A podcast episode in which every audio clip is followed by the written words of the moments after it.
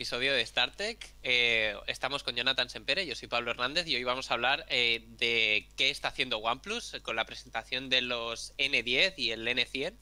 Eh, vamos a hablar también de AMD con sus nuevas tarjetas gráficas Radeon, de la PlayStation 5 y de la Xbox y un poco de cómo está la situación actualmente antes de que se hagan oficiales las reviews.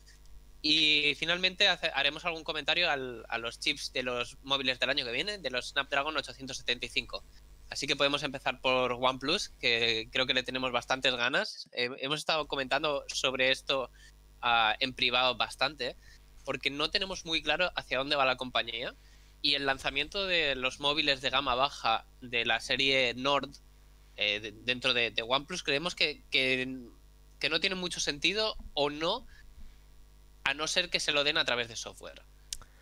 Eh, no sé si, le, quieres echar un vistazo a las specs. Sí, bueno, para quien no lo sepa, eh, han sacado dos móviles de gama media, media baja. Eh, el primero de ellos, el N10 con un Snapdragon 690, 6 GB de RAM, 128 GB de almacenamiento, una batería de 4300 mAh con carga rápida y pues un puñado de cámaras traseras, como, como está haciendo últimamente OnePlus. Y bueno, con Exygen es 10, dato importante.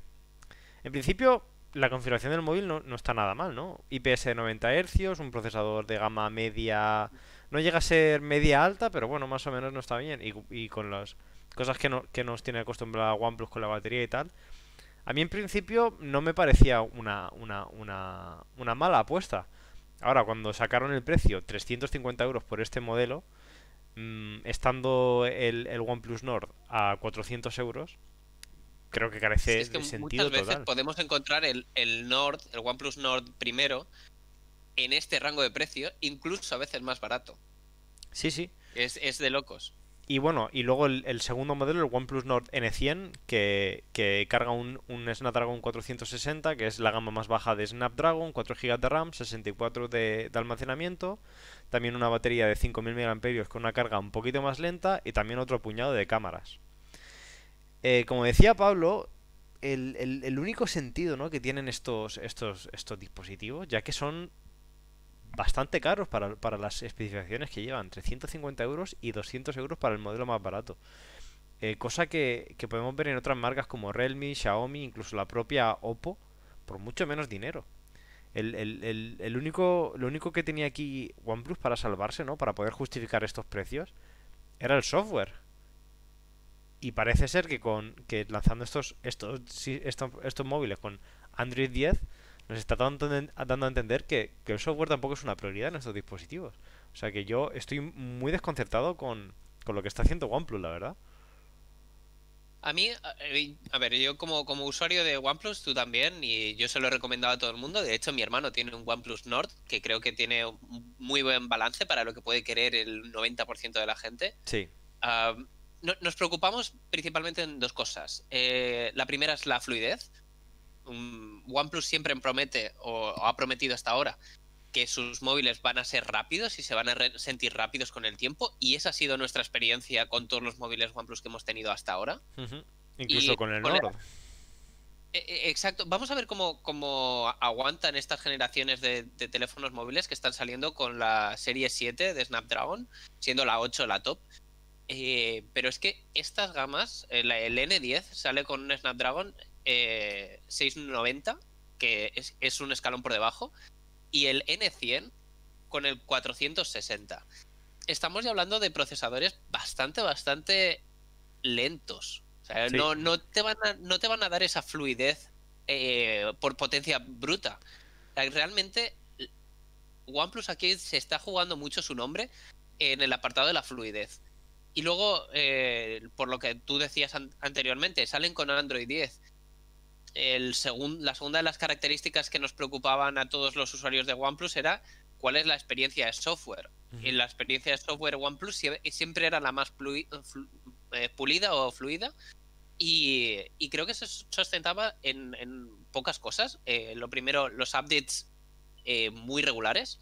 Lo segundo, que fuera una experiencia stock y en lo que no fuera stock, que fuera muy... Um, muy, muy pulida, que, realmente aportara algo de valor. Y, la tercera característica es que fuera algo que te durara bastante tiempo, que tuviera dos o tres versiones de Android.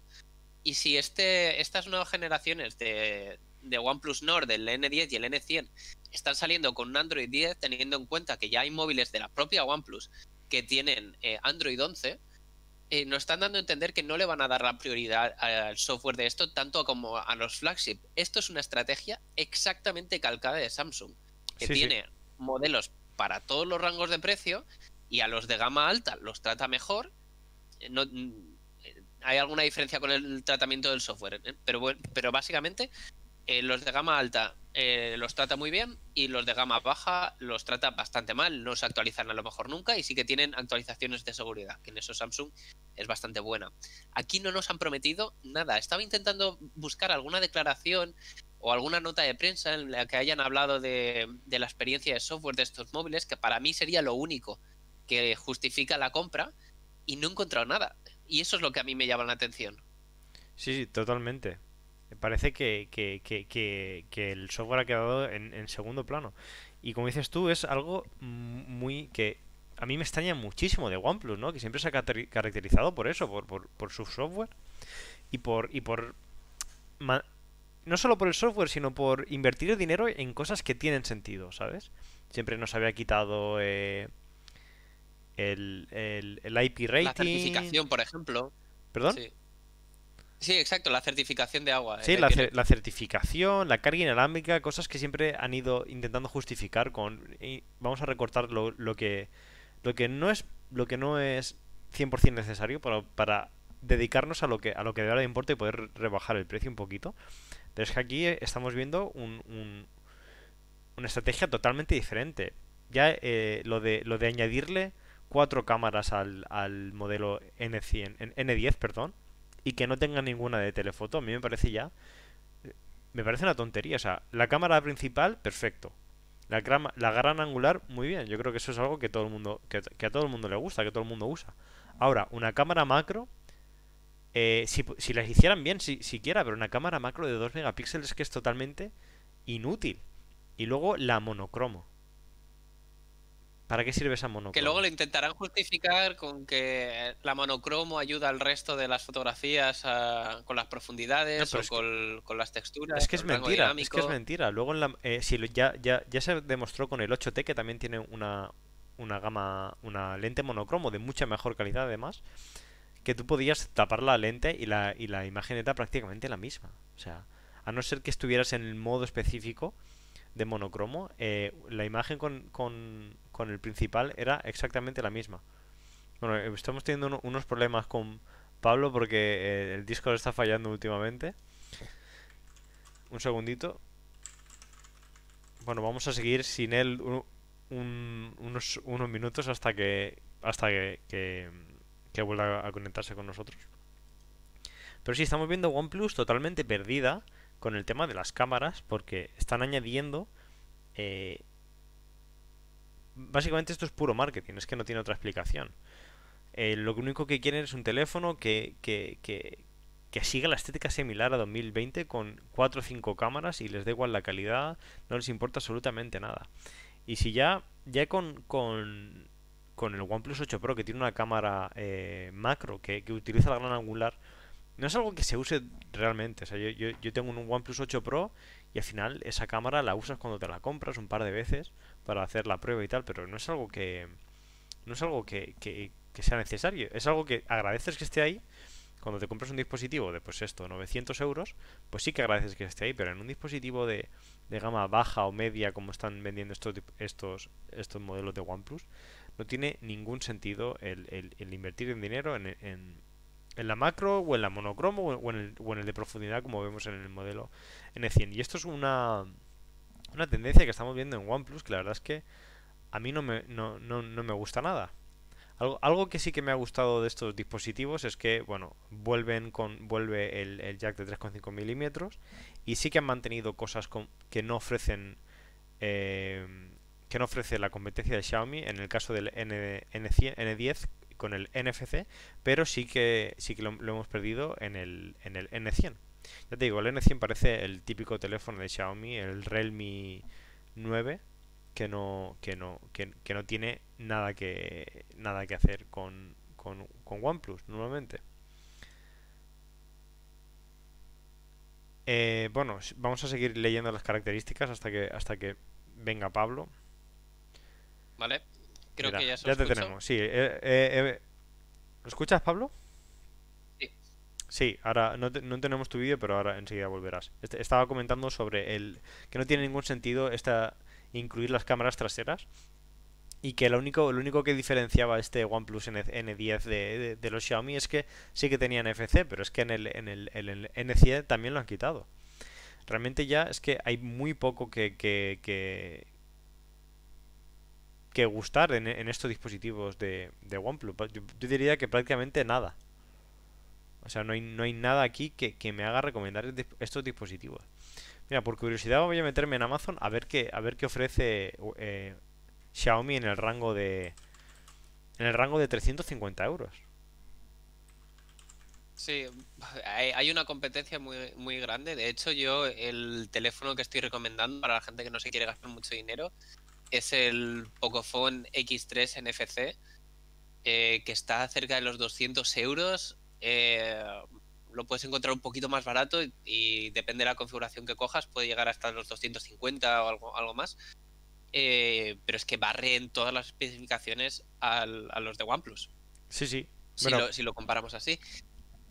Aquí, aquí he encontrado el, el primero que me ha salido, el Xiaomi Mi 10 eh, Lite, con 6 GB de RAM y un 765G, que básicamente es, mejor Mucho mejor procesador. Sí, mucho mejor procesador y yo creo que seguramente pantalla AMOLED es que sea, sea seguramente mejor en, en, todas las en todas las especificaciones.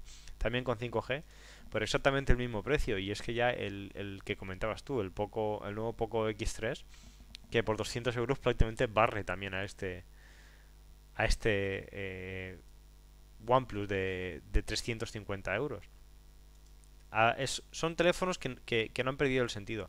Y si, y, si, si, y si OnePlus al menos nos garantizara un software limpio con actualizaciones, que es algo en lo que, en lo que estos dispositivos de gama media, baja, de Xiaomi o de poco pueden fallar, pero es que estamos viendo que, ni siquiera eso. O sea, con, con lanzando estos, estos dos nuevos móviles con Android 10, nos deja claro que, que el software no, no es una prioridad para estos dispositivos. Sí, creo que que ese es el mayor problema, que no hay nada de confianza o no hay nada que diga, por esta razón voy a recomendar este producto a alguien.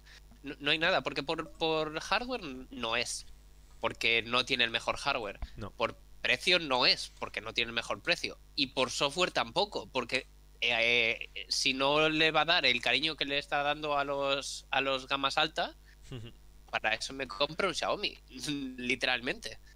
Eh, es. Que es probable que me dé menos problemas, eso es verdad. Que eh, los Xiaomi siguen dando problemas con eh, algunas tonterías de traducción o te meten a veces publicidad. eso no, te va a pasar con, los OnePlus, prácticamente seguro, sería su, su perdición. Pero no es la razón por la que te lo, te lo recomendaría o te lo comprarías. Así que realmente creo que, que todo cuadras en, en, la perspectiva de hacia dónde está yendo OnePlus.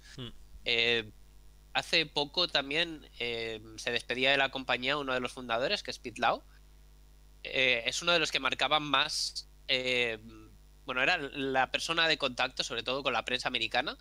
y al final, lo que consumimos en Europa es la prensa americana. Y, y era un tío que daba la cara y, y, razonaba porque OnePlus estaba tomando ciertas decisiones de incluir cosas o no incluirlas. Eh, y era valiente para explicarlo. Ahora mismo e, esa, esa, persona, esa figura no va a estar. No va a estar dentro del equipo justificando las, las decisiones. Y me parece bastante, bastante malo para la estrategia a largo plazo de toda la compañía. Es probable que a nivel económico y de negocio abrir más, más ramas les pueda valer para entrar en distintos mercados, entrar en distintos segmentos que hasta ahora no estaban, no, estaban atacando. Pero la tendencia general que estamos viendo en teléfonos móviles es a, dar eh, no, solo eh, no solo hardware, sino dar mucho software. Y aquí eh, como una manera de justificar que ya que no hay ningún tipo de avance tecnológico revolucionario, pues por lo menos que el móvil te dure mucho tiempo. Y no puedes hacer eso si el, si el, si el software no te acompaña, si no le dan seguridad, si no le actualizan a las versiones de Android más recientes, etcétera. Y, ese mimo no se lo no parece que se lo estén dando a, las gamas bajas y luego los auriculares para mí fueron un fail. Eh, ya veremos cómo salen los nuevos auriculares. Eh, eh, están siempre con los productos fuera de, stock en su página web. Y luego si nos ponemos tiquismiquis incluso el, el 8T que han sacado hace poco compite en la propia página web con el 8 siendo el 8T más barato que es más reciente que el 8. No, tiene ningún sentido, o, no, no, le entiendo yo ese sentido. Sí, yo creo que el debate que se, que se ve mucho ahora en Internet entre los fans de la marca y, la salida de Pete Lowe, yo creo que, se habla mucho, ¿no? De que, de que parece que, que Lowe se, ha ido de, de, la empresa por esto mismo, por, por esa, por esa eh, ida de rumbo, ¿no? O sea, y por ese cambio de rumbo que está teniendo OnePlus, como dices tú, a, parecerse cada vez más a Samsung o, a cualquier otra marca y perder un poco la seña de la identidad que tenía la marca.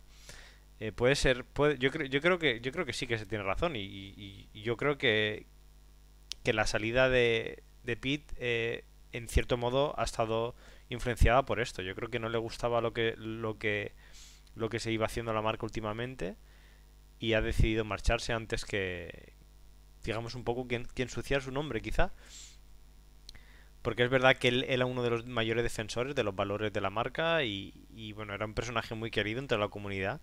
Y con estos, y con estos últimos dispositivos, como dices tú, con los cascos, eh, ya, ya el OnePlus Nord era es un buen terminal, pero ya, notas ciertas cosas un poco extrañas como las, las cámaras extra estas que no tenían ningún sentido.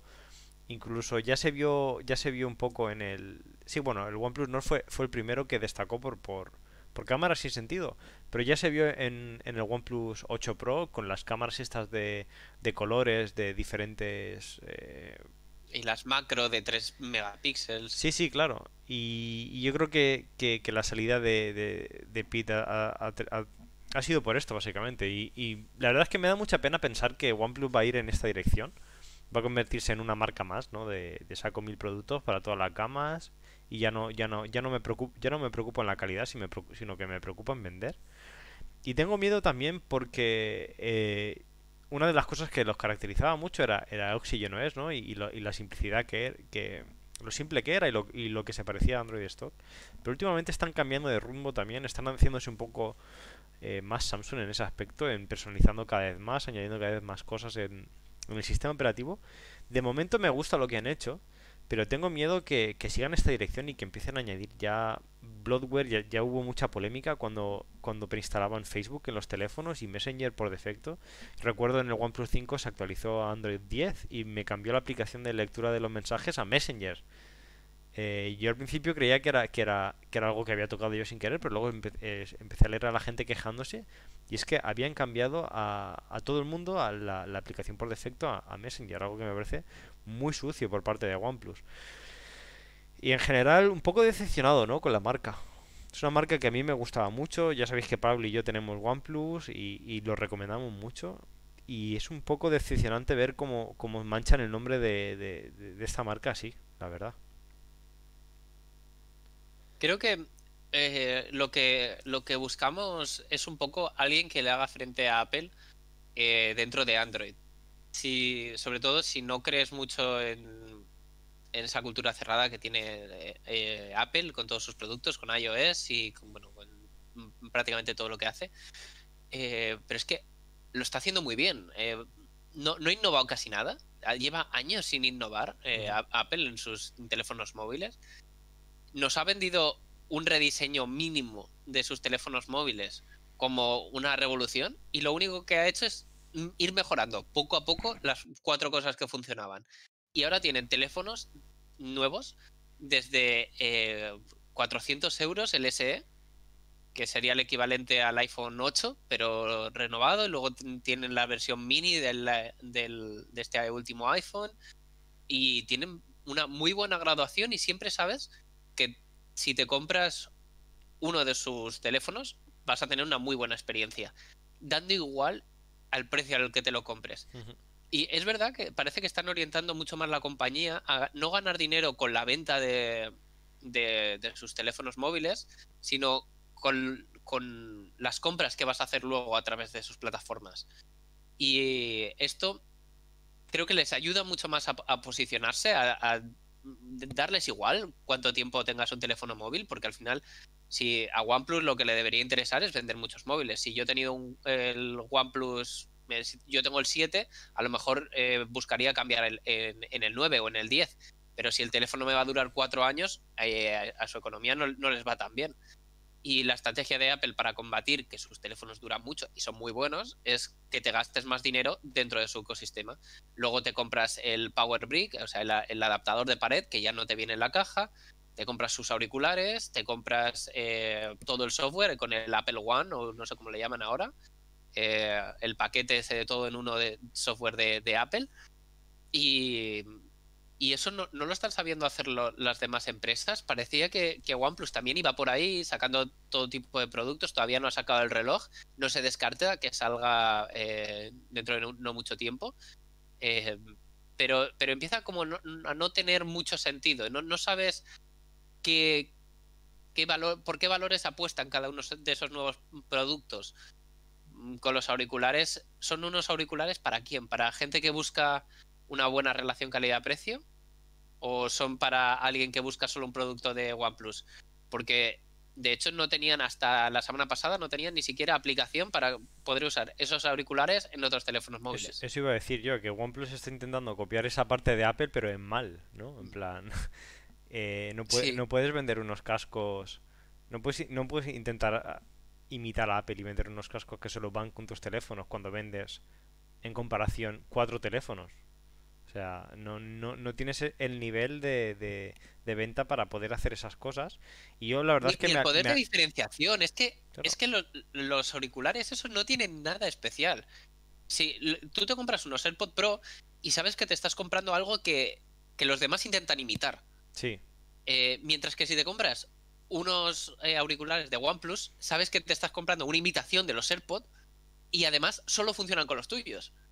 Es que, es que no, no, tiene, sentido. Si, si, se los quiero dejar, por ejemplo, a mi pareja no, no puedo hacerlo, porque ella no tiene un, un, OnePlus. Es un... Los cascos de OnePlus, la verdad es que eso da para otro podcast, pero fueron un, una, esto terrible, un, lanzamiento terrible. Eh, los nuevos tienen una mejor tienen mejor pinta, la verdad. No sé si los OnePlus, no sé cuál es el nombre, OnePlus eh, Buds Z, que básicamente son, son igual que los anteriores, pero más baratos y con, y con el tip de goma. No sé si los has visto, Pablo, pero a mí me gustan bastante más que los anteriores. ¿Son renders o, es.? No, no. Porque vi algo, pero creía que era un render. Eh, están a preventa, es que no han, no han dicho fecha de lanzamiento. Están, está un poco. Es un, lanzamiento un poco extraño, como el que estamos viendo con el en el N10 y el N100, que no los anuncian. Está todo. No se sabe muy bien el público al que está enfocado. Es, es un poco. Algo raro. está haciendo cosas muy raras la compañía. Pero bueno, yo, yo ya yo con el hecho ya de que incluyan el, el, tip de goma, o sea, para mí ya eso le da mil patadas a los anteriores. Solo espero también que estos vayan con teléfonos que no sean OnePlus también. A ver qué, a ver qué tal. bueno, si quieres, dejamos de, de, de, pegarle patadas, ¿no? Al, al, perro muerto ya aquí de OnePlus. Eh, el N10 y el N100 no los entendemos creo que son hablo hablo por los dos creo Pablo que es un teléfono que no, un teléfono que no recomendamos a nadie. A nadie. Es que no se me ocurre ningún otro, caso. el otro día intentaba pensar eh, lo puse en Twitter que la única persona a la que se me ocurriría eh, comprarle un teléfono como el N100 es a una abuela porque pero es que una abuela no, quiere gastarse, no quiere gastarse 200 euros a una abuela. Ese es el eso es el problema. Es que, es que incluso para las abuelas. Es que un Realme, un Realme 9 vale 100 euros y tiene las mismas características. Eh, sí, pero por ejemplo, eh, con el Redmi sí que sabes que vas a tener una experiencia de software eh, algo peor. Sí, eso es mm, verdad. Puede que la de, la de OnePlus no sea la mejor, o por lo menos en actualizaciones, pero a una abuela le, le va a dar igual si tienes Android 10 o si tienes Prefiero Android 11. comprarme un S8 de segunda mano antes que esto. Es que le pega paltadas por todos los lados. Es que no, no hay, no hay, Ahí está el problema, ahí está el problema. Es que ya entras a, competir. Mi, abuela en concreto tiene un S6. y le va perfecto. Es exactamente lo que ella necesita. Porque para hacer cuatro llamadas eh, necesita únicamente pantalla y la potencia también recibe WhatsApps. Y eh, no, tiene ningún, ninguna necesidad extra.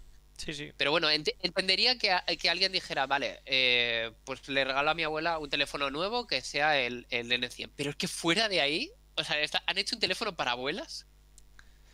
y, el N10, por supuesto, nadie. No, no, el N10 tiene menos sentido aún. Mm. Lo único que me gusta del N10 es que, es que, es que tiene 128 gigas de, almacenamiento. Pero de inicio, pero es más lento también, ¿eh? O sea que es que te, han, te han, recortado por todos los lados. Ya, ya, mira. Eh, mejor, mejor, yo creo que, que, se, puede, se puede esto concluir con no te compres este móvil. Por favor. Exacto. Si quieres un móvil de OnePlus, eh, empieza a mirar a partir del, del Nord, que es un muy buen teléfono y lo, puede, lo puedes sacar prácticamente por el mismo precio. Nord 8T 8 Pro. No mires, el 8 tampoco. El 8 tampoco te lo compres. Exacto, o sea, se les ha quedado un, line muy bonito, ¿eh? Han sacado un montón de móviles que no recomendaríamos a nadie. Sí, sí, sí, sí. Bueno, bueno. pasamos a, la siguiente noticia. Si quieres, eh, Radeon 6900 XT. Las últimas. Bueno, no solo la 6900, sino toda la nueva, la serie 9, la serie 6000, ¿no? De, de, de, de Radeon que, ha sacado en este momento. ¿hace, ¿Hace cuánto? ¿La semana pasada? ¿Esta semana? No recuerdo. Pero vaya, eh, semana, muy interesantes, unas, unas, tarjetas gráficas muy interesantes, algunas más que otras, en mi opinión. Porque la 6800 al precio que tiene... Mmm, a mí no me convence mucho. ¿A, qué precio está, a, qué precio está ahora mismo? Si no recuerdo mal, a las 6800. ¿eh? Porque luego a, saber cómo van a gestionar el stock. A ver si lo podemos ver aquí en. en, No lo encuentro en la ¿No está aquí la noticia? No. 6800. Price. Creo que estaba por los 500 euros. Sí, mira. Eh, el modelo más bajo, el 6800. Eh, eh. Bueno, lo tenía aquí. Sí, aquí. 579 eh, dólares. Compitiendo contra la, la, la, la 3070 que está a 499. La Nvidia ahí le recorta en precio, algo muy raro, pero también es cierto que la, que la 6800 eh, tiene 16 GB de RAM. Algo que, comparado con los 8, 8 que tiene la, la tarjeta gráfica de Nvidia. Bueno, eso es algo en común que tienen estas dos tarjetas, los 16 GB de RAM, algo curioso, que no son GDDR6X, sino se quedan en, en 6 y punto. Bueno, básicamente eh, estas tarjetas gráficas tienen tres competidores directos, para la 6900 la 3090, para la 6800 la 3080 y para la, 3000, eh, la 6800, perdón, la 6800 XT la 3080 y la, 6, y la 6800 la 3070. Y un poco se repite la historia de siempre, ¿no? Con una sorpresa. Eh, normalmente Nvidia siempre saca sus tarjetas gráficas y AMD va un poquito detrás a intentar sacar algo con similar, con, con, con, potencia similar a un precio un poquito más recortado. En el caso de la, de la 6900, mucho más recortado y por primera vez en la historia eh, que incluso supera a la, a la, tarjeta gráfica Rey de Nvidia, que yo creo que eso no se lo esperaba absolutamente nadie. Yo, yo flipé cuando vi los benchmarks.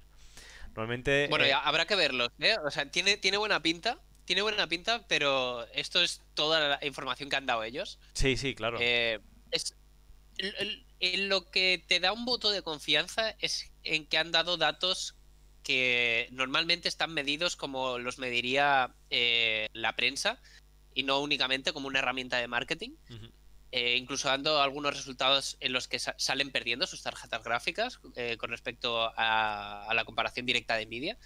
Y, y, sí, sí, parece súper interesante, sobre todo porque se plantea un escenario en el que si quieres lo mejor de lo mejor, empiezas a tener opciones. Claro. Pero eh, creo que tú tienes una opinión muy fuerte sobre, sobre no solo la potencia bruta, sino otras características que hacen únicas a una tarjeta o hacen muy recomendables una tarjeta. Claro. Eh, bueno, sí, sí, lo, lo, que comenta Pablo es que el problema que tiene AMD es que siempre va detrás de Nvidia en cuanto a tecnologías.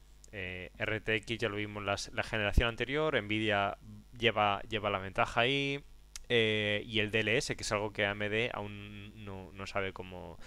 Ha presentado tecnologías similares, por eso digo, habrá que ver los, los benchmarks reales una vez que salgan los drivers finales de estas tarjetas gráficas y, y lo hayan recibido todo el mundo, para ver cómo compite, cómo compite AMD, no solo en potencia bruta, que ya hemos visto que por los benchmarks, que muchas veces incluso supera a la, a la, a la, a la competición de Nvidia. Si lo, que te, si lo que te interesa es la potencia bruta para jugar, es que ahora mismo no hay nada mejor que la 6900 XT, que es igual que la 3090, pero es que casi a mitad de precio. Es una brutalidad la, la 6900 XT.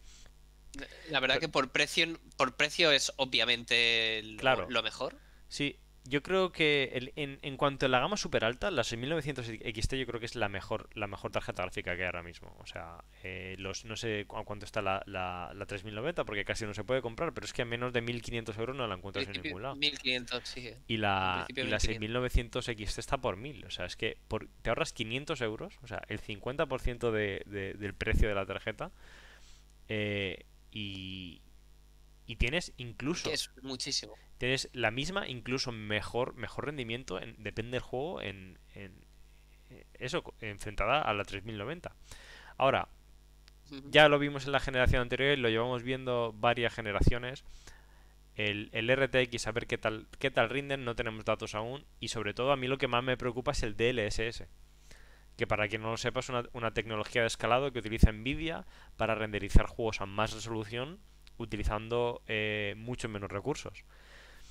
Eh, y la, verdad es que, bueno, en, la primera versión el DLSS era, pues, generaba imágenes un poco borrosas, ¿no? Que nadie terminaba de convencer, pero es que la última versión de DLSS es alucinante. O sea, es, es brutal.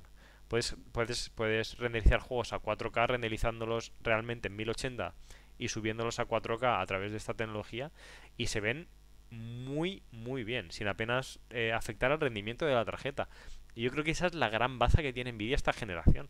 Porque el RTX al final, bueno, eh, mira, yo tengo una tarjeta gráfica. Es una mejoría súper leve. Yo tengo una tarjeta gráfica con RTX y. Eh, si el juego se ve bien, por ejemplo, el Battlefield 5, un juego que tiene implementado RTX eh, y, y, tiene unos muy buenos gráficos, es que la diferencia es tan sutil que es que no merece la pena, no merece la pena para, para, para Sobre todo porque, porque pierdes tantos recursos. Exacto, es el, Pierdes tantos recursos que al final pierdes en FPS, que muchas veces es más importante que el, que el ray tracing. O el último ejemplo, el, el, World of Warcraft, en la última expansión en Shadowlands, han, metido RTX a, un juego. Es un juego con un motor un poco. bueno, un poco no. 16 años de juego tiene ya. El motor gráfico está más que antiguado ya. Y yo, y yo estaba bastante emocionado. Digo, hostia, eh, ya vimos que lo que hizo Minecraft, ¿no? Nvidia con el RTX, qué pasada. Pues que luego eh, entras al juego, activas el RTX, lo único que lo único ves, lo único que notas es que te han bajado 50 FPS. El, es, el juego se ve prácticamente igual, prácticamente igual, es que no hay manera de, diferenciarlo. Ahora te digo, en juegos como el Minecraft, el RTX es una pasada, o sea, es una, brutalidad. Y cada vez espero que sea mejor. Eh, espero que en los juegos nuevos cada vez se tenga más en cuenta. Pero bueno, a mí me eh, parece la tecnología esta del DLSS o el DLSS me parece muy, muy interesante no solo para, para la máxima resolución, em, porque mucha gente incluso lo intentará usar del 4K al 8K o algo por el estilo, pero creo que tiene mucho más sentido incluso en, en en ordenadores que no tengan tanta potencia o en tarjetas que no tengan tantísima potencia. Exacto. Porque si puedes tirar un juego a 720 y luego le haces el upscaling a, a, 1080 y ya estás ganando una calidad muchísimo mayor. Eh, y había un vídeo circulando por ahí, eh, no, no, sé si lo podré encontrar para ponerlo en, en el vídeo de YouTube luego, pero era impresionante cómo cogía imágenes de, de 240 y las, las escalaba a, algo que tenía sentido, que realmente las resoluciones muy bajas podrían verse muy, muy bien. Sí, yo tengo muchas ganas de ver, de ver estas tecnologías llegando a la gama baja y yo creo que ahí es donde de verdad puede hacer envidia daño con, esa, con estas tecnologías. Y no solo, no solo a la gama, a la gama eh, hablo de ordenadores, también te hablo de, por ejemplo, eh, realidad virtual. O sea, hemos visto las Oculus Quest y, y, y, lo que pueden ofrecer desde dispositivos móviles, ¿no? Que, que, en el caso de los Oculus Quest sí que, sí que se benefician muchísimo de, gráficos de alta calidad. O sea, yo creo que portar esa tecnología a unas gafas como las Quest o a una, o a una consola como, como la Switch, que, que ya lleva un chip de Nvidia. Tú imagínate que la Switch pudiera renderizar ahora de repente los juegos a 4K con una actualización. Sería brutal. Es que sería una Eh, pasada. brutal, o sea, brutal, brutal. Cambiaría, eh, Sí, cambiaría todo. que- con que ahora quieren los de la Switch, eh, eh, no, no sé si que, que la habrás visto ya, eh, que te conectes online, eh, que sea una especie de Streaming. streaming alguno de los juegos, Sí. O sea, sería, sería brutal. Sería brutal. que sí, tengas eh, que tengas eh, una Switch que parezca una Xbox. Por eso digo que, que- que es una tecnología que me parece una pasada y que AMD está, está de ahí detrás intentando pillarla. Yo creo que al final va a pasar lo que ha pasado siempre. Eh, potencia bruta AMD muy bien, eh, por un precio muy, muy, muy, muy reducido, pero eh, el premium de Nvidia al final es lo que hace... No, so- eh, no solo las tecnologías, sino también en los drivers, la calidad de los drivers. Eh, por ejemplo, mi hermano tiene una 5700, tenía una 5700, la cambió por una 3000, se- por una 2070 hace poco. Y es que eso no había por dónde cogerlo. O sea, la gráfica estaba a 100 grados todo el tiempo, rendía bien, pero hacía mucho ruido. Era una gráfica con otra vez regular. eh, le- al final le acabó cambiándola porque le daban pantallazos cada 2x3. Son cosas que desgraciadamente vemos más en Nvidia, en, AMD que en Nvidia. Esos tipos de problemas. En, en, en Nvidia, gracias a Dios, lo- los, drivers están más pulidos. Tienes, tienes eh, el GeForce Now, tienes un montón de tecnologías que sirven para grabar clips, para hacer streaming. Que son cosas que AMD aún está muy detrás y que sería una pena porque Bueno, si... de hecho, tú pu- puedes comentar de, en primera persona de cómo funciona la, la herramienta de Nvidia para, Ah, para sí, el claro. desenfoque. Sí, para el desenfoque, sí, Sí. sí, es una pasada. O sea, es brutal. eh, si, si alguien tiene una tarjeta gráfica, una RTX y quiere probarlo, es brutal. O sea, te coge, o sea, el- el- la detección de bordes para hacer el, el desenfocado a la gente que se dedica a hacer streaming es muy buena. Igual que el filtro del micrófono, es, es algo increíble de lo bien que va. Y son esas cosas, ¿no? Esas cosas que, que te hacen pagar ese pequeño extra por, por, por, por Nvidia. Si te estás planteando una, una Sobre todo la 6800 gama alta. Claro, si te estás, si te estás planteando gastando, gastarte eh, casi 800 euros en una gráfica, dices, mira, pues ya, ya me da igual ahorrarme 700, o sea, pagar 700 por la AMD que, que, que 800 por la Nvidia y me llevo todo ese pack, ¿no? De, de tecnologías y de, y de fiabilidad, ¿no? Un poco que te da Nvidia. Pero bueno, yo, yo espero, espero, voy a esperarme a, a, al- a que sal- sal- salgan al público estas tarjetas gráficas. Pues sobre todo tengo mucha curiosidad por la 6900, que me parece una, una, pues, una bestia. Y, teniendo en cuenta que Nvidia está teniendo muchos problemas para, para enviar su tarjeta gráfica, están teniendo muchos problemas para fabricarlas. Y que AMD básicamente se ha comido todo, todo, toda la producción ¿no? que ha dejado Huawei ahí libre. eh, se la ha comido AMD. No creo que tengan, no, no creo que tengan tantos problemas para, para enviar tarjetas gráficas. Creo que esto le puede hacer muchísimo daño a Nvidia. Y vamos a ver muchos PCs de gama muy alta con las 6900 que va, que va, pues, obviamente es que es un ahorro de 500 euros.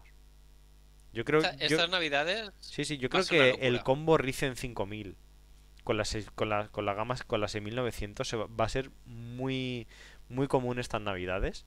Porque ya, ya, ya, han- ya han presentado esta tecnología también, que no lo hemos comentado, para que eh, la- el- los Ryzen 5000 puedan acceder a la memoria, puedan compartir memoria con las tarjetas gráficas, que mejora el rendimiento. Yo creo que esto es una alianza Es que de la que AMD por fin- Exacto, le sacan partido. exacto. Por Tienen fin. procesadores, tienen CPUs y GPUs que, eh, que optimicen todo lo posible para que realmente no, no vayas al final a comprar por, por potencia bruta, sino que vayas por el valor añadido Sí, y te hagas un, un ordenador full eh, AMD y que brille en rojo. eh, porque te está dando una performance que otros no te, lo- no te la pueden dar, que te pueden dar otras tecnologías, pero no te están dando exactamente lo que te da AMD y ese valor añadido eh, creo que es un, eh, imposible de igualar por, por ninguna. Nvidia no tiene CPUs, eh, Intel ahora tiene lo primero en, gráficas, pero es que no, no pueden competir. Intel está ahora mismo. eh, Intel tiene otros problemas, ahora más graves que la gráfica, que es intentar pillar a AMD en, en- procesadores, porque es que están muy atrás de lo que va a ofrecer AMD. Y, y- por fin se aprovechan de esa posición dominante por primera vez en, en- en muchos años en, en el, en el campo de los procesadores. Por fin pueden ¿no? meter ahí baza de decir, vale, eh, eh, con los Ryzen vas a tener que comprarte una, una, una tarjeta gráfica AMD. No vas a tener que, pero te, vamos a dar un, un- par de motivos para hacerlo, ¿sabes? Yo creo que ahí está la clave de esta, de esta nueva generación en el combo Ryzen 5000 con 6000. Y tengo curiosidad de qué va a hacer Nvidia, porque, porque vender una, una, una 3090 a 1500 euros, eh, que la chafa una, una, una Radeon de, de, de 1000, no sé yo. Van a sacar una TI, una 3090 Ti, ¿a cuánto la van a poner? ¿Sabes? Yo la, la 3090 Ti no creo que la saquen. Lo que sí que creo que saquen es la, Super. la 3070 y 3000 y las 3080. Y ya se esperarán a un año más tarde a sacar la Super. Sí, sí, sí. No O sea, sé. que lo van a tener complicado. Yo me gusta mucho lo que, lo que se vio de, de, de, de AMD, pero no estoy, no estoy 100% convencido de que sea en plan, tienes que comprarte esto. O sea, yo creo que, que no han roto el mercado como han hecho con los procesadores, pero es un- una muy buena opción y, me gusta que haya opciones, ¿sabes? Que no, me gusta que puedas elegir y no, y no tengas que ir a Nvidia si quieres un buen ordenador eh, para jugar. O sea, me gusta que haya opciones y, y a ver qué tal. Eso sí, mm, no sé si lo hemos comentado ya, pero la, la 6800 a mí no me termina de convencer. No me parece, me parece un poquito cara para lo que ofrece. Eh, 16 GB de RAM está muy bien para quien los quiera. Mm, Yo en concreto, pues tampoco lo necesito, porque no, no me paso el día renderizando Sí. en 3D. Eh, yo creo que por ese precio iría por la 3070. Aunque ya te digo, habrá que ver, habrá que ver los, los resultados de los benchmarks y tal.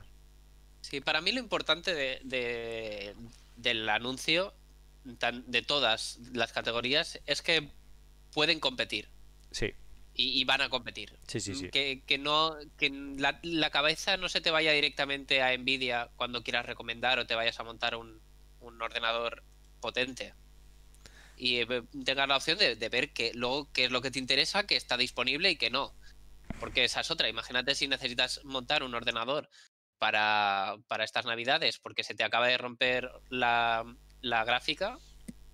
Pues es que hay- ahora mismo Nvidia no, no está dando nada. Claro, Veremos cómo funciona AMD. Pero es que a lo mejor la alternativa es directamente pillarte una PlayStation o pi- pillarte la Xbox nueva. que eso también es un punto para AMD, porque lo fabrica todo. Lo lo fabrica todo, es que está en todas partes. AMD, Sí. la verdad que no sé si es Lisa Su o no sé qué, qué- qué está pasando allí, pero están dando en el clavo en todo. Sí, sí. Bueno, si quieres pasamos a hablar de la PlayStation 5, que era nuestro siguiente tema. Bueno, las consolas en general. Estamos viendo ya los primeros Sí. unboxings de, de, de, Sí. de- de- bueno, de todo. La verdad es que no, no, no soy yo muy fan de los unboxings, pero no sé si, Pablo, tú has estado viendo el de NKBHD y tal. Eh, Creo que me los he comido todos. Bueno, pues danos, Eh, ¿qué opinas? Yo creo que es una estrategia muy buena de marketing eso de, de dejar a la gente hacer el unboxing pero no hacer la review, porque te comes el vídeo del unboxing y el, y el vídeo de la review. Y te los comes de todos, además. Sí, sí. Eh, cre- creo que eh, em- empieza ya a generarse ese interés de van a ser capaces los de PlayStation de sacar al mercado antes de Navidad eh, realmente con una distribución uniforme en todo el planeta suficientes unidades porque es probable que no ¿eh? se estaba planteando que, que no puedan hacer envíos más que o no, no se habiliten más que en tiendas online no, no pueda llegar al MediaMarkt del turno Sí, sí. y, eh, y eso es un punto muy negativo, eh, yo creo, para las consolas para esta Navidad. Eh, y hablábamos antes de las, de las gráficas de AMD, que también eh, puede que sufran, las de Nvidia ya lo están sufriendo. Eh, este año está siendo una locura. Y creo que van por ahí muchos de los tiros, porque si no va a estar disponible la consola que tú quieres, por eso el lanzamiento de la Xbox y de la PlayStation prácticamente eh, van mano en mano. Porque en cuanto salga una, el mercado quiere comerse, o la, la gente quiere comerse una consola nueva. Sí, sí, yo estoy, de, estoy de acuerdo. Yo creo, y, y- y incluso con Nvidia y AMD, que comentábamos antes, yo creo que Nvidia adelantó las tarjetas gráficas para, para crear ese hype, aunque no tenía nada de stock. Solo por, por porque parece ser que quien saque primero gana, porque nadie va a tener stock. Quien pueda vender dos gráficas, o sea, quien necesite una consola nueva y no pueda comprar una, o quien necesita una tarjeta gráfica y no pueda comprar una, veré por la otra. Sí. Eh, tiene muy buena pinta. eh, comentando un poco eh, en concreto sobre el- la PlayStation, tiene muy buena pinta, pero sí que es verdad que es algo que te va a costar integrar un poquito más en tu salón. Eh, todo el mundo comenta que es muy grande. Yo creo que a eso te acostumbras. eh, sobre todo si tienes una torre. Eh, no hay mucha gente que tiene un media center con una torre, pero si, si tienes va a ser similar, más pequeño y un poco más estético. Pero sobre todo, las líneas tan marcadas de diseño que tiene lo hacen bastante difícil de integrar en un salón y eso para mucha gente va a ser un factor eh, decisivo. Eh, y sobre lo que se están centrando todos los youtubers es curiosamente sobre el mando de la PlayStation 5, que están llegando a decir que es lo más revolucionario lo más next gen de, esta próxima generación de, consolas. Tiene unos motores ápticos similares eh, a lo que podemos encontrar, por ejemplo, en el trackpad del, de los MacBook Pro, Pro, que realmente da la sensación de que estás clicando eh, cuando no hay nada, no se está moviendo nada físicamente. Y aquí te da una sensación de prácticamente lo mismo. Eh, aprovechan todas las uh, todos los movimientos ápticos para darte una respuesta de, por ejemplo, si estás andando sobre la arena, sobre algo más granulado o sobre algo liso. Y, y, puede que lo exploten mucho. La duda va a ser qué juegos van a integrar eh, o lo van a integrar con precisión estas características del nuevo mando de la PlayStation 5. Sí, es una pena que todas las, que todas las novedades con los mandos al final acaben en, en, el olvido. Ya, se vio con, el, con, la PlayStation 3 y el... Eh, ¿cómo, cómo, llamar a, la... Six Axis, lo llamaban, a la tecnología. En la que podían traquear toda la rotación del mando y todo eso. Al final se, sacaron dos o tres juegos cuando salió la consola y luego acabó en el olvido. Y, por desgracia creo que eso es algo que vamos a ver también en, en, esta generación. ojalá que no, ¿eh? Ojalá que los desarrolladores eh, pues inviertan el tiempo necesario en, ajustar esos motores de vibración, en dar esos efectos y que Sony les ofrezca las, las herramientas para hacerlo. Pero que, eh, por desgracia, al final cuando estás desarrollando un juego que, se, que sale en muchas plataformas, eh, no puedes crear mecánicas de juego que solo funcionen en una plataforma. No puedes... Eh, Exacto. Claro, o sea, al final va a quedar como un, un, una anécdota, ¿no? En plan, ah, mira qué bien, que esto se, se... como en la arena o tal, o al agarrar una cuerda te da la sensación. Muy bien. Y, y, al final saldrá un, un Uncharted o un... Eh, no sé, un Wood of War o los, los juegos de Sony seguramente sí que aprovechen esto, pero no creo que veamos en un Call of Duty eh, el, una utilización, una utilización como Sony quiere de, su mando. Aunque me gusta ver esta, me gusta ver esta característica, la verdad. Es verdad que Sony tenía el, en, el, en el mundo del mando, ¿no? Tenía como la, la batalla perdida. Porque yo creo que hay un consenso prácticamente. No voy a decir de todo el mundo, pero la gran mayoría de jugadores que han jugado en Xbox, PC y PlayStation siempre acaban, usando el mando de Xbox. No sé si por la forma. Bueno, yo creo que Sony ya lo admitió. Ya podemos ver la forma de este mando que es mucho más similar a, un mando de Xbox que al DualShock eh, de toda la vida que estamos acostumbrados de Play 2 y Play 3. Ya el de Play 4 lo hicieron un poquito más grande y este ya es ya prácticamente forma de mando de Xbox. Y bueno, y están intentando meterle estos, estos detallitos para ganar un poco el, trono de quién tiene el mejor mando otra vez. Y me gustan. También me gustó mucho el, el, eh, el sistema que tienen para, para dar, eh, digamos, cambiar la fuerza de, acción de los gatillos. No sé si leíste sobre eso, Pablo, pero... Sí, sí, sí. Eh, dependiendo del juego pueden hacer que cueste más o que sea mucho más fácil darle al gatillo y eso es algo que, que, que me gustó bastante la verdad y sobre todo para shooters y cosas así donde eh, tienes que tener un, donde es muy sensible, ¿no? Donde se usa mucho este tipo de, accionadores. Yo me lo imagino con un francotirador que sea más duro o con no sé. Creo que creo que puede dar muy muy muy buenas sensaciones. Y igual con los motores de vibración, ya lo hemos visto. Si alguien si alguien si alguien pasa de un móvil, si, habéis tenido un móvil de gama baja o de gama media y dais un, un paso un móvil de gama alta como puede ser un, uno de los un, Pixel o un, o un, o un iPhone de los últimos. Yo creo que esas son las marcas que lo hacen mejor. Incluso en el OnePlus 8 Pro también se nota mucho el salto de, de calidad de los motores de vibración. Pasas de notar una vibración en todo el teléfono que es me, básicamente, el, el, móvil vibra, a notar que estás pulsando la tecla, a notar en la vibración posicionada aquí o allá. Y es una sensación que al final te acostumbras, por desgracia, pero que es muy... Pero, pero te muy premium. Más, inmerso. Eh, y creo que, esa es la clave de esta generación de consolas. Creo que la, pregunta que todavía no he conseguido resolver es, eh, ¿la gente se plantea... ¿qué, ¿Qué decisión se plantea? ¿Xbox contra PlayStation realmente? ¿O, se, o entra la Switch también? ¿O entra un PC también? Porque eh, normalmente las consolas no van eh, como el ordenador, que normalmente es mucho más personal, van más al, orientadas al salón. Obviamente también lo puedes tener en una habitación. Eh, pero, pero es como más de uso comunitario, por lo menos en, la mayoría de casas a las que he ido. Y, y un PC es mucho más personal. La Switch también está más orientada a otro tipo de jugador. No sé cuál es, qué entra en la cabeza de, de la persona que va a decidir entre una consola y otra, porque es que quizá valga más la pena ahora mismo pasarse a comprar unos cascos de realidad virtual en vez de dar el próximo paso a la siguiente consola. Ahora puedes encontrar Xbox y PlayStation 4 por 150 euros y te dan unas experiencias de juego muy buenas. Sí, sí. Eh, y esa Next Gen Console, esa consola de siguiente generación, no, no es tan así. No, no vamos a tener pues no, mucha, mucha gente ni, ni siquiera tiene los, las televisiones para, para tirar cosas a 4K. O sea que a lo mejor es más útil comprarse unas gafas de realidad virtual antes que una PlayStation nueva. Sí, sin duda te va a ofrecer, te va a ofrecer una, experiencia mucho más diferente. Porque el problema que tienen estas consolas ahora mismo, eh, sobre todo la PlayStation, eh, es que ahora mismo, ¿para qué quieres comprarte una PlayStation 5? O sea, puedes jugar a todo en la PlayStation 4 o en tu PlayStation 4 Pro. Y, ¿Y qué vas a, qué vas a notar? Una, una pequeña mejora en los gráficos. ¿Tiempos de carga un poco más rápido? Vale. No merece la pena gastar 600 euros cuando puedo jugar a los mismos juegos ahora mismo en PlayStation 4.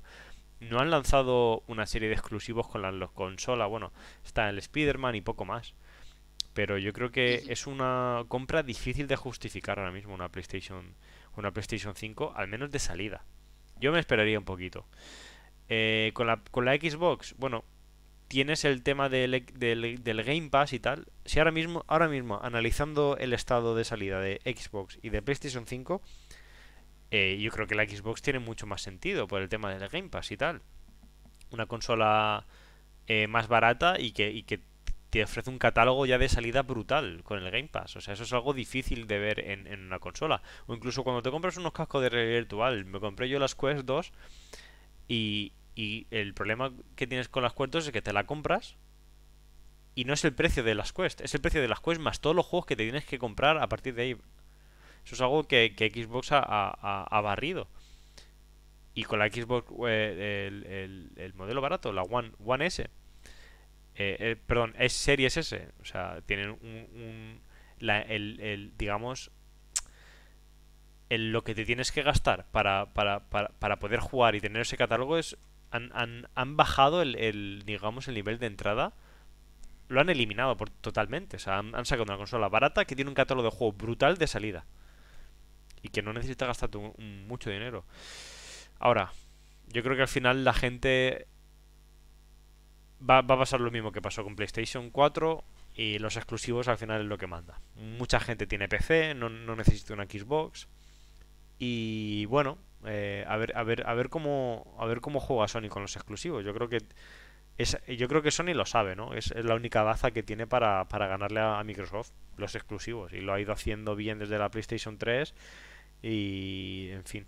Yo creo que al final va, va a ser lo que lo que lo que haga que la, gente se compre una consola a otra va a ser eso, los exclusivos y por supuesto dónde están tus amigos. Y bueno, aquí por, por, por suerte, por desgracia, en, en Europa casi todo el mundo usa PlayStation.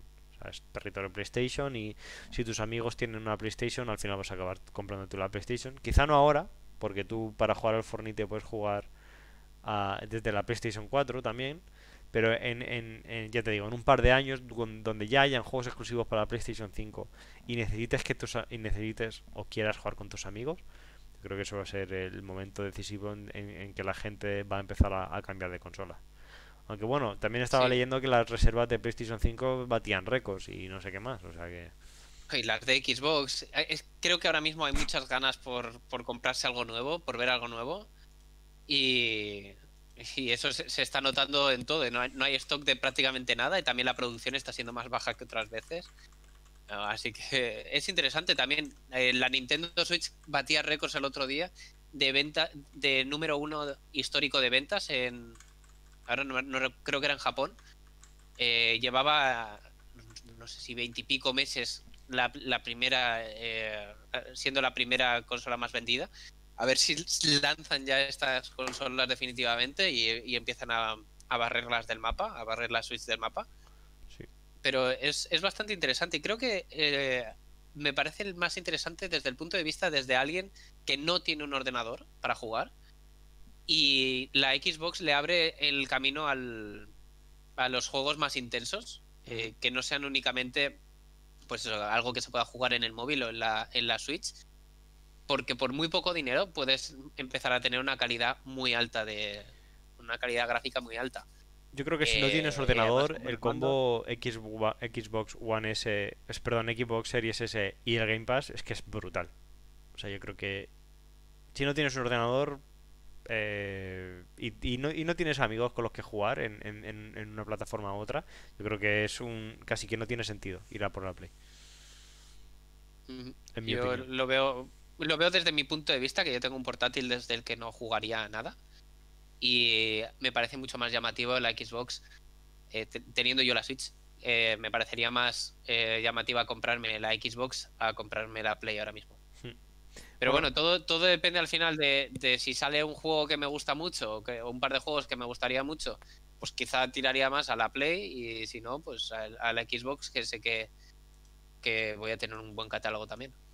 Bueno, Estamos ya casi en la horita, 56 minutos de streaming. Pasamos a la última noticia, el Snapdragon 875. Yo sé que este te gusta a ti bastante, Pablo.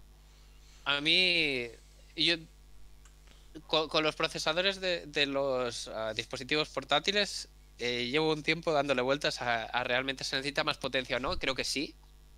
Creo que ahora estamos en el punto de no pensar tanto en la potencia que tiene un teléfono, sino la, la potencia que puede que podemos sacarle como, como portátil, como ordenador portátil, eh, que la pueden empezar a integrar eh, muchas más tablets. Sí que hay tablets ahora mismo que están montando el, el 865, el, el, actual de Snapdragon, pero es que el 875 eh, barre totalmente los números de, Apple. Son rumores, ¿no? O sea, pone que se deja ver por Antutu. Bueno, pero ya se ve que incluso la, generación actual está por encima de los de, los de Apple. En muchas cosas. ¿eh? Hay, otras en las que Apple sigue siendo número uno, pero eh, por ejemplo en, en, el Neural Engine son bastante mejores. En todo lo que tenga que ver con inteligencia artificial. Y si, si en Antutu le, le, va a dar tantísimas vueltas, que de 850.000 puntos a 660.000 hay un trecho muy grande. Si eh, los procesadores de los iPhone lo quieren montar con el Apple Silicon que dicen en portátiles, ver un Snapdragon 875 tiene que ser brutal. Eh, y a mí me encantaría empezar a ver portátiles con que, pueden ser mucho más finos porque no necesitan tanta refrigeración. Eh, pueden ser con una batería muchísimo más larga y el único problema es que es ARM, que, que tienen que los programas estar adaptados y ahora están mucho más adaptados que hace uno o dos años cuando empezó a salir la Surface X o la, el ordenador portátil o la tablet portátil de, Microsoft con Windows y con Snapdragon. Claro, yo creo que, yo creo que, como dices tú, en, en los móviles no necesitamos mucha más potencia de momento eh, para hacer nuestras cosas, pero sí que necesitamos potencia si queremos, si tenemos, por ejemplo, un teléfono Samsung y queremos mm, usarlo como, como, como, como ordenador portátil con el Samsung Dex o algo así sí que tiene sentido. Eh, yo creo que la tendencia, yo creo que hay dos caminos aquí. O empezamos a utilizar nuestros ordenadores como CPU para para para para o sea, perdón, o empezamos a utilizar nuestros móviles. como CPU para para el ordenador, quiero decir, pantalla conectas y empiezas a trabajar desde ahí directamente. Eso es un camino. O el segundo camino, eh, que veamos que la potencia en los, móviles ya va a dejar de aumentar. Yo creo que en el último procesador de Apple no, aumentó mucho y yo creo que hay alguna razón ahí detrás. Es que no necesitamos más potencia para, para, para mandar WhatsApp y, y estar en el, en el Instagram.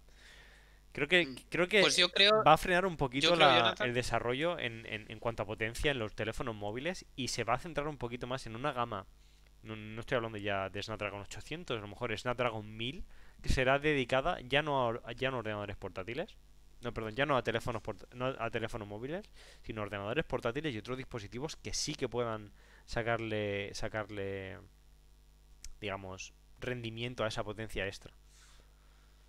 Sí, yo, yo creo que con los procesadores de Apple pasa mm, más que que no, no sea necesaria más potencia, que Apple piensa que está bien con la potencia que tienen o con las mejoras que le haya- han añadido y sobre todo que quieren abaratar costes. Creo que ha ido más en el abaratamiento de costes porque todo, todos los móviles montan el, el El mismo. A14, el, el nuevo chip de, de Apple, e incluso los que tengan 400, los que valen 400 euros y los que valen eh, 500 euros y los que valen 600.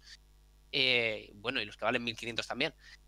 Y, y creo que por eso intentan que les cueste cada vez menos producirlos.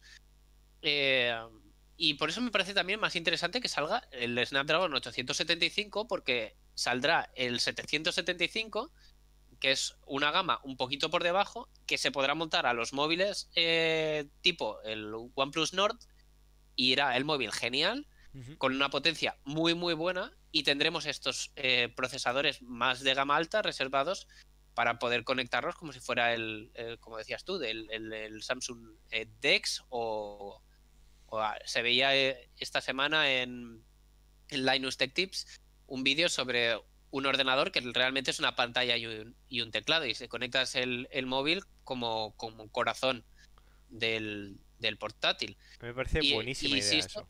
se va si, si esto se va puliendo, Razer sacó hace un tiempo, ya a lo mejor dos años, eh, un ordenador portátil que también era una carcasa y metía su teléfono móvil como si fuera el trackpad. Quizá esta no sea la mejor solución, aunque me parece muy buena, pero quizá no sea la mejor solución. Pero, pero creo que por ahí van las cosas y el principal problema es que tienes que ir con cables para conectar el móvil con lo otro y no, no es del todo cómodo porque dónde dejas el teléfono y tal. Pero sí